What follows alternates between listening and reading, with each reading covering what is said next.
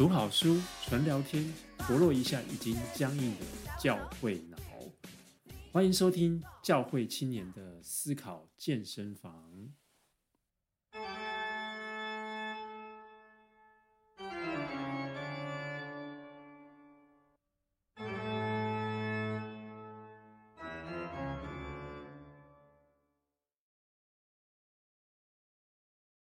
好，欢迎来到教会青年思考健身房啊！今天我们的这个这一季的题目是“边缘人听起来”。好，那我们就是要来探讨一种你在教会有一种边缘感啊，或是你觉得教会你是一种边缘人的这种角色哈。那我自己其实很有趣，读完神学院之后呢，去了几个教会，其实都还蛮有边缘感的。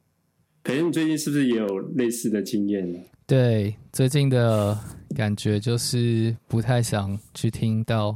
哎，等一下，我们要自我介绍一下。哦、，OK，好好好。嘿、我是毛叔吗？OK，好，那我要怎么自我介绍呢？我现在人在西雅图，然后我现在就呃生活还算。我不知道怎么说哎，怎么办？过过着 多重斜杠的生活。哦，对对，过多重斜杠的生活，对对对，所以一一言难尽啊。希望之后有机会可以跟大家慢慢慢慢报告跟说明。你现在还找不找不到，找不清楚自己，搞不清楚自己的方向啊。说实在话，对，所以做 podcast 也是找方向的一种方式。也也是也是也是。那培恩现在在干什么？我对对对，我是培恩，然后。我现在是毛叔的学弟，就是在他以前的学校上课，这叫做 Regent College，所以我在他的北边一点点，在温哥华。不过我们中间呢，隔了一道就是现在没有办法跨过的边界，所以不能去找他。其实距离大概三个小时的车程啊。嗯，大概，但是因为 COVID 的关系，没有办法过这个海这个海关。对，其实。我可以去了，只是我回来就要隔离十四天。你你也可以来我家上课，就是其实是可以了。对对，我我说那个边缘感吧，就是呃，之前同学就问我说：“哎、欸，有一个讲道，你要不要来听？”然后我就心里就有一种无力感，就会觉得啊，为什么要听讲道呢？这样就听起来蛮蛮离经叛道这样。但我我觉得那个主要情绪是会会觉得好像道也听很多了，但是有一些很根本的问题还是没有办法解决，不会因为我听的道更多，然后就可以解决这些问题。嗯，对，你知道，所以你知道我后来去的教会是找了一个讲道时间比较短的，大概只有二十几分钟的。嗯，好。这样带坏带坏年轻人不好。好，呃，呀，我们今天其实是想要借由这个边缘人的这个题目或边缘感来谈一些谈一本书。哦，那培恩自己好像蛮喜欢这本书，就是《先知式的想象》，它是呃 Brookman 写的。哦，这这本书英文叫做《The Prophetic Imagination》。他是布鲁格曼，是一位非常有名的旧约学者。那他是在一九七八年就把这本书写出来了，所以后来当然有陆续的增订版了。但是他是非常非常年轻的时候就写了这本书。嗯，没错，我我还可能你为什么会想？嗯，你对，我还蛮喜欢这本的。就是第一个，他其实是我有上在在 Regent College 上一堂课，叫做。Christian Imagination 就是基督徒的想象力当中的其中一本课本。那看完之后就觉得蛮有感触的。然后那时候我就写了一篇《晋级的巨人》的影评，然后后来有刊在那个校园杂志上面。就嗯，对，大家有兴趣可以去看。然后那另外这个书呢，也跟我们的主题蛮有关系的，因为我们。刚刚毛叔在说边缘人嘛，那其实呢，这本书叫《先知的想象》，所以先知就是这本书谈的重点。那先知呢，也是边缘人。就大家有听过乡民有说一句话，叫做“先知总是孤独的”。那既然他是孤独，他当然是边缘人喽。所以先知是边缘人，但是边缘人就等于先知吗？那倒不一定啦，表示不一定。Oh, OK，他想说我可能是先知呢，不知道算不算往自己脸上贴金这样。OK，所以那到底所谓先知性的想象，他这个先知或是什么，他有没有可以再定义多多谈一点呢？好，那我们就稍微介绍一下这本书在讲什么好了。好，希望大家可以不会觉得太复杂。那布鲁格曼就是认为呢，先知性的想象是犹太基督信仰的一个核心概念，不只是在旧约到新约都是。那他。说最典型或是最重要的第一个事件呢，先知想象的第一个事件就是出埃及。好，那讲到出埃及啊，就是有两两方在对抗，一方就是摩西，他代表的就是先知；那另外一方面呢，他要对抗的是埃及，那埃及代表的叫做皇家意识哦，就是布鲁格曼说叫 Royal Consciousness。或者呢，他有时候会说是帝国，那就解释一下什么叫做皇家意识。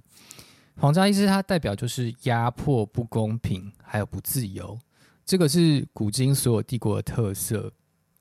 所以在出埃及记里面啊，你就会看到，呃，埃及掌控着以色列的政治，那他们被压迫着，好被迫要做工，然后他们的宗教也被限制，不可以到旷野去敬拜上帝，然后呢，他们经济也被控制，那这就是皇家意识。嗯，所以他们在在那边当奴隶嘛。嗯，对，所以摩西，那另外一面摩西他代表就是先知，他就要带来政治、经济、宗教上的自由。好，嗯，所以他摩西，所以怎么样来定义一个先知做的事情？嗯，就先知呀。他会做哪些事情？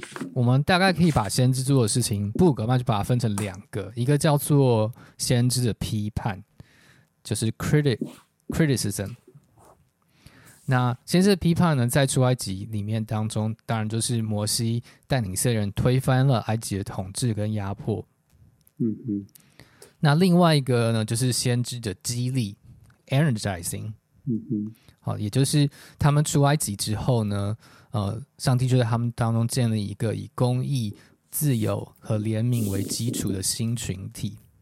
好，大家会如果真的去读呃摩西五经的话，会看见其实这些概念啊是那个新群体的基础，在摩西律法里面都可以看得到。嗯嗯，所以其实不只不只是批判了，对不对？如果批判之后没有建立一个新的群体，激励一个新群体，好像就。还不完全是先知的做的工作。嗯嗯嗯，对。那可是摩西好像也不算太成功嘛，他的这个建立的群体好像也哩哩啦啦的，是不是？对，所以对啊，大家开玩笑，就是又走这个以色列后面又发生什么事情呢？嗯，其实呢，就是以色列跟犹犹大王国他们的这些国王啊，他们又走回埃及的路线了。他们也有皇家的意识，所以，所以他们也开始压迫人民，他们也开始有不公义的政治。那其实，如果大家有机会看先知书的话，就会发现，呃，先知骂人内容主要就是在骂那些不公义的事情，骂他们忽略孤儿寡妇啊，骂他们很多，这是这是先知骂人的主题。嗯，就徒有敬拜的形式啊，没有实质的内涵啊。对对对。说平安了，平安了，其实没有平安哦。嗯，对，所以如果我们把在王国时代的先知的工作呢，也可以把它分成批判跟激励。那布鲁格曼各举了一个例子，嗯、先知的批判，他举的例子就是耶利米。大家对耶利米最最鲜明的印象，应该就是他很会哭。因为他有他有一整卷书就是哀歌嘛，就是 那耶耶利米怎么带来批判呢？他就是用哀悼这件事情，用 lament，他用一个丧礼来来去相对于那个帝国想要那种歌功颂德啊，那个在死亡的面前，帝国的一切的成就，他们一切的控制，其实都是不堪一击。所以意思是说，帝国看到一些伤亡啊，或者是人民的痛苦，他们就是粉饰太平，然后他们假装没事，然后塑造这个。国家强盛的这样子的大一统啊，或者怎么样的这种这种假象，但是先知就是用哀悼、真诚的哀悼来戳破这种假象。没错，对，所以先知作为一个上帝的代表人，他他竟然不是去去肯定国王哦，你你的攻击如何如何，而是他用哀悼来表达上上帝的声音。所以他也不只是骂哦，嗯、他也是。他是爱用一种很特别的方式哀悼，对，所以其实是非常有、非常有、非常 powerful 的一种方式。那那呃，先知的激励呢？另外一方面，先知的激励，布鲁格曼给的例子呢，就是以赛亚书的第二第二部分哈。那个有些最后学者会说叫做第二以赛亚，就是四十呃四十章之后。那四十章之后。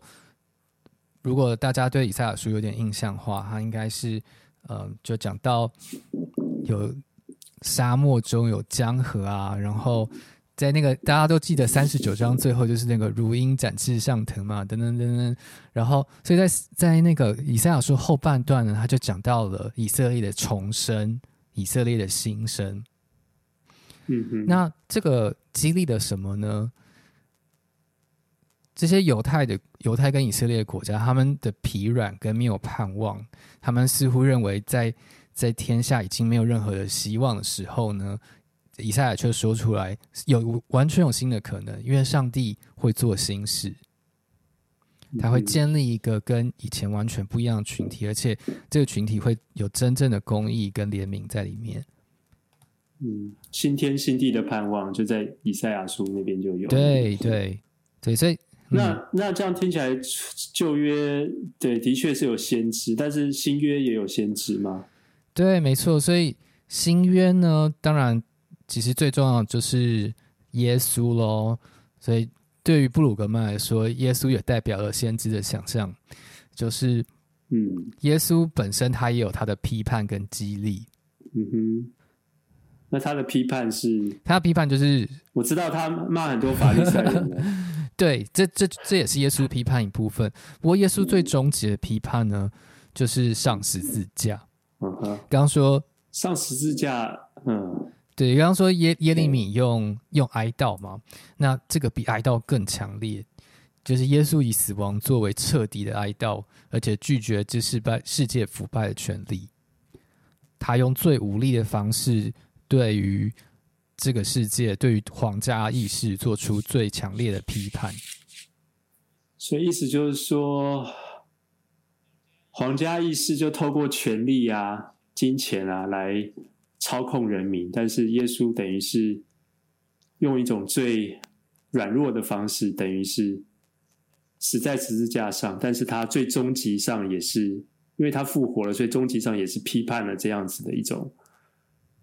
这样子的意识形态，没错，对，所以这就讲到，呃，耶稣的激励是什么？他的 energizing 就是复活，因为耶稣的复活就代表说，我们其实可以胜过皇家意识所代表的这一切，也代表了上帝带给我们一个新的未来，一个新的群体，然后在这个群体当中呢，人可以持续的拥有真正自由、公义跟怜悯，嗯。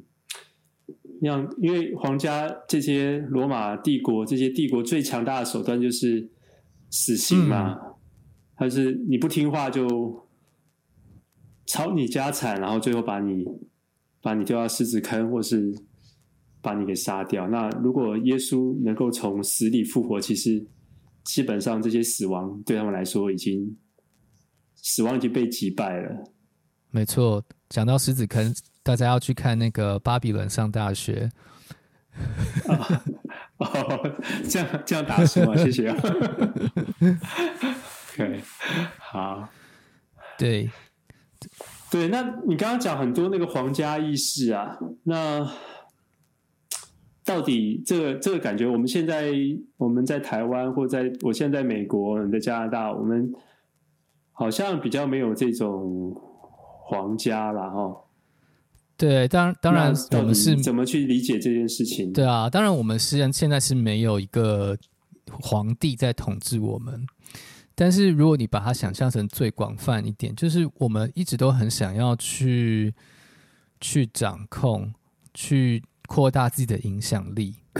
譬如说做 podcast 也可能是其中一种方式。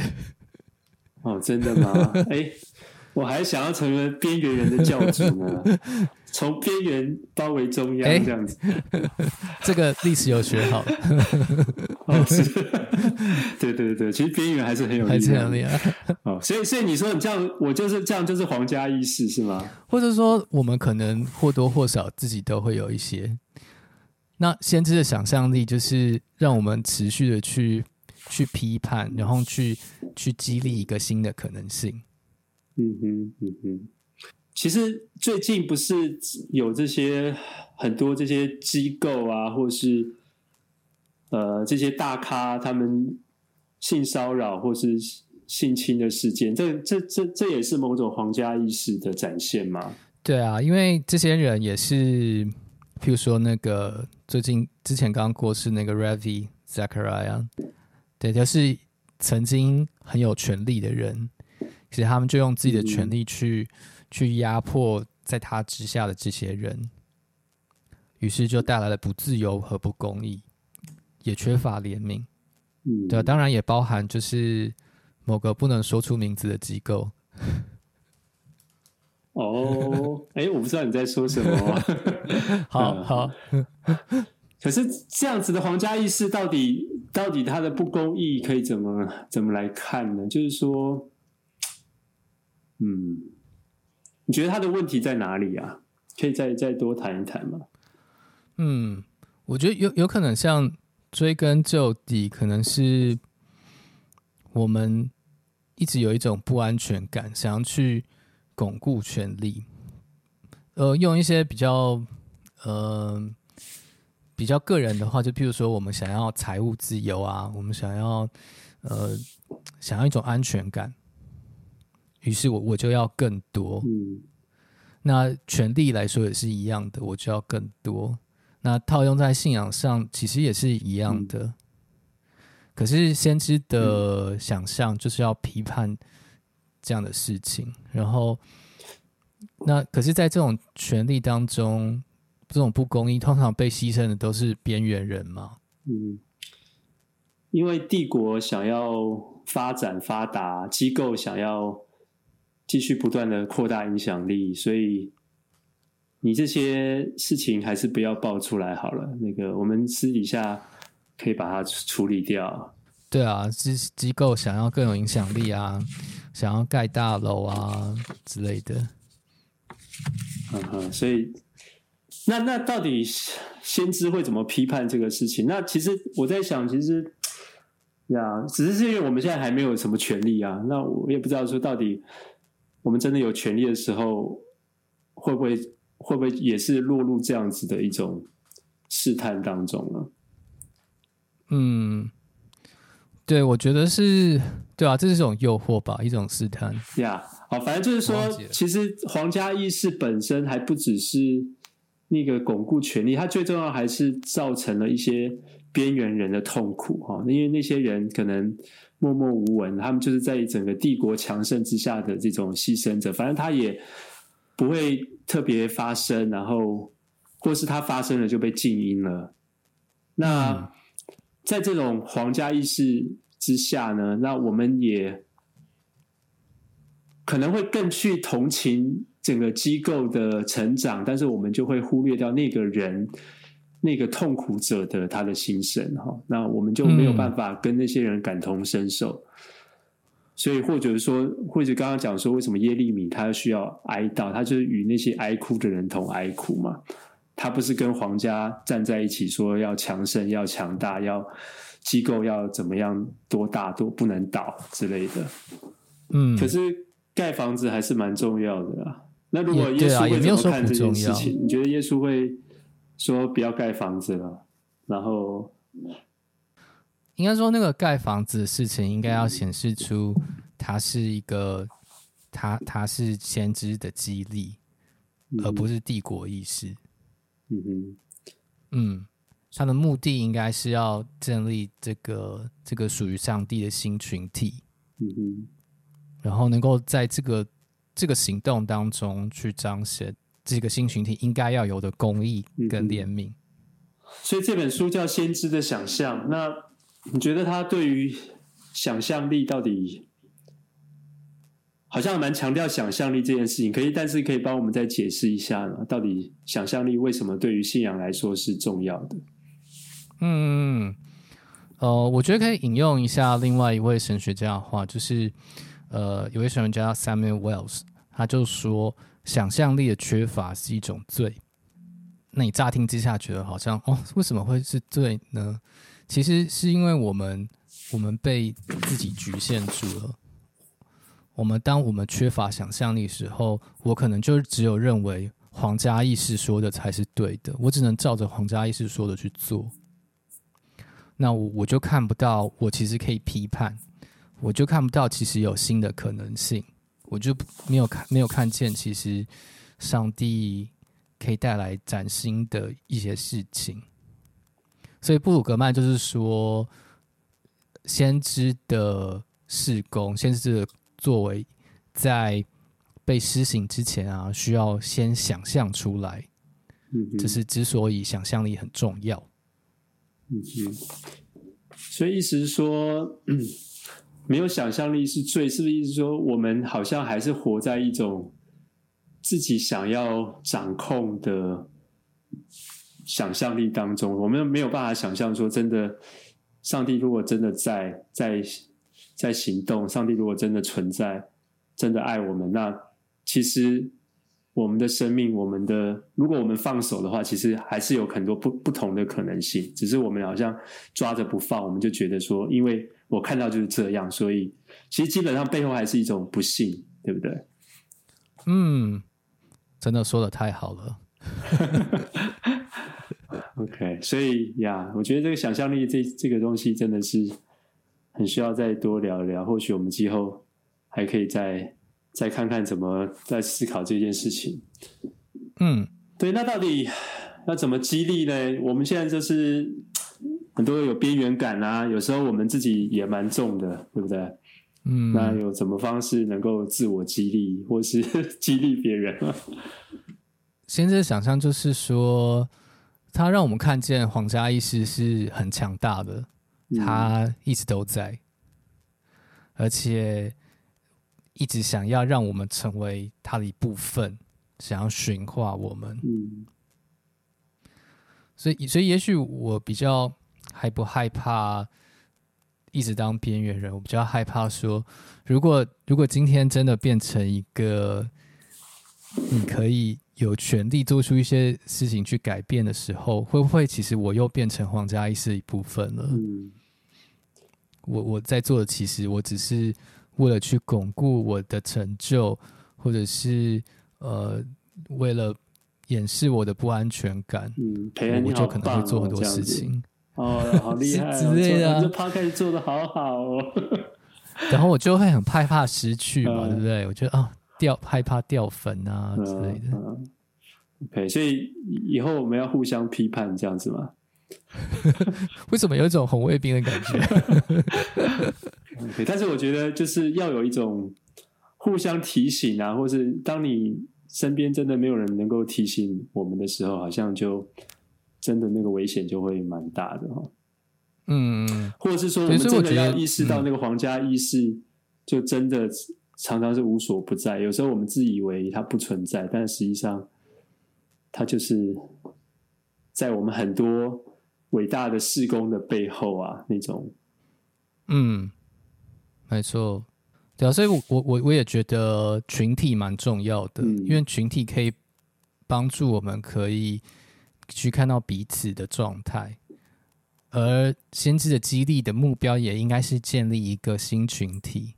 嗯哼，这个应该是可以帮助我们不要去继续陷入所谓皇家意识的试探的当中。嗯，对。如果当我们信仰都被这些这个皇家意识给驯化的时候，基本上信仰就已经不是信仰了嘛。因为耶稣他不害怕死亡，因为他胜过死亡，所以他基本上这些帝国的权力基本上他已经推翻了。那但是当我们还是回去害怕那个帝国的权利的时候，我们就畏畏缩缩的，然后我们的信仰就。越来越只在乎自己的安全感，然后丧失了那个原本的激进性。嗯，呀，这是我看到有时候我们中产阶级，我们在这个社会上慢慢有了地位啊，哦，进到一些公司啊，然后在教会里慢慢有一些服侍啦，就好像不知不觉这种激进性，就不知道为什么就慢慢的丧失了，在一种稳定跟安全的生活当中就就不见了哦。那或许也就是我们为什么有一些人觉得不安，或是觉得教会少了一些什么的那种感觉，是吗？对，也许这种感觉是好的，因为你就意识到说，原来原来我可能被什么掌控着，原来教会可能被什么掌控着。这个后，你就发现哦，原来其实是皇家意识。嗯、然后，那或者你的这个边缘身份。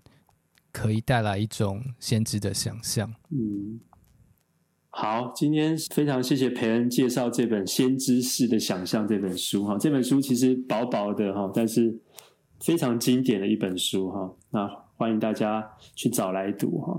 那我不晓得台湾这本书对对于大家看待自己的边缘感或是边缘人的这样的身份有没有一些不同的想象哦？那或许就。也不用觉得我们自己是先知嘛，对不对？但是就现在好像也压力蛮大的。但是好像就是至少我们可以了解说，其实呀，信仰它其实是有带着批判的能力，带着对于这种想要控制、嗯、想要压抑这些不同声音，或者是这种只想追求自己的安全，然后没有。踏出去，看到边缘人需要这样子的一种呃生活方式，它会带来一些批判。那的确，我们就是、嗯、呀描述了这件事实。那我们也看看怎么能够被 energize。呀，或许我们就是要找到一些群体，然后我们互相能够彼此的激励。我们有权利的时候，我们也不要被那个皇家意识所俘虏。嗯，好，好，那就。我们下次要再再聊什么书吗？我们说那个讲到想象力嘛，所以就这个跟艺术家有点关系，所以我就想到另外一本书叫做《创造文化》。OK，哇，这本书也非常非常的经典哦。嗯，创造文化。好，那我们就很期待下一次有机会再找培恩再聊一聊。等你报告赶快写完的时候。好，好，不知道写到哪一天啊？不管，那我还是先插队好了。好，OK，好，那我们就非常谢谢培恩。那我们今天呃节目就到这边，好，那就跟大家说再见，拜拜，拜拜。拜拜。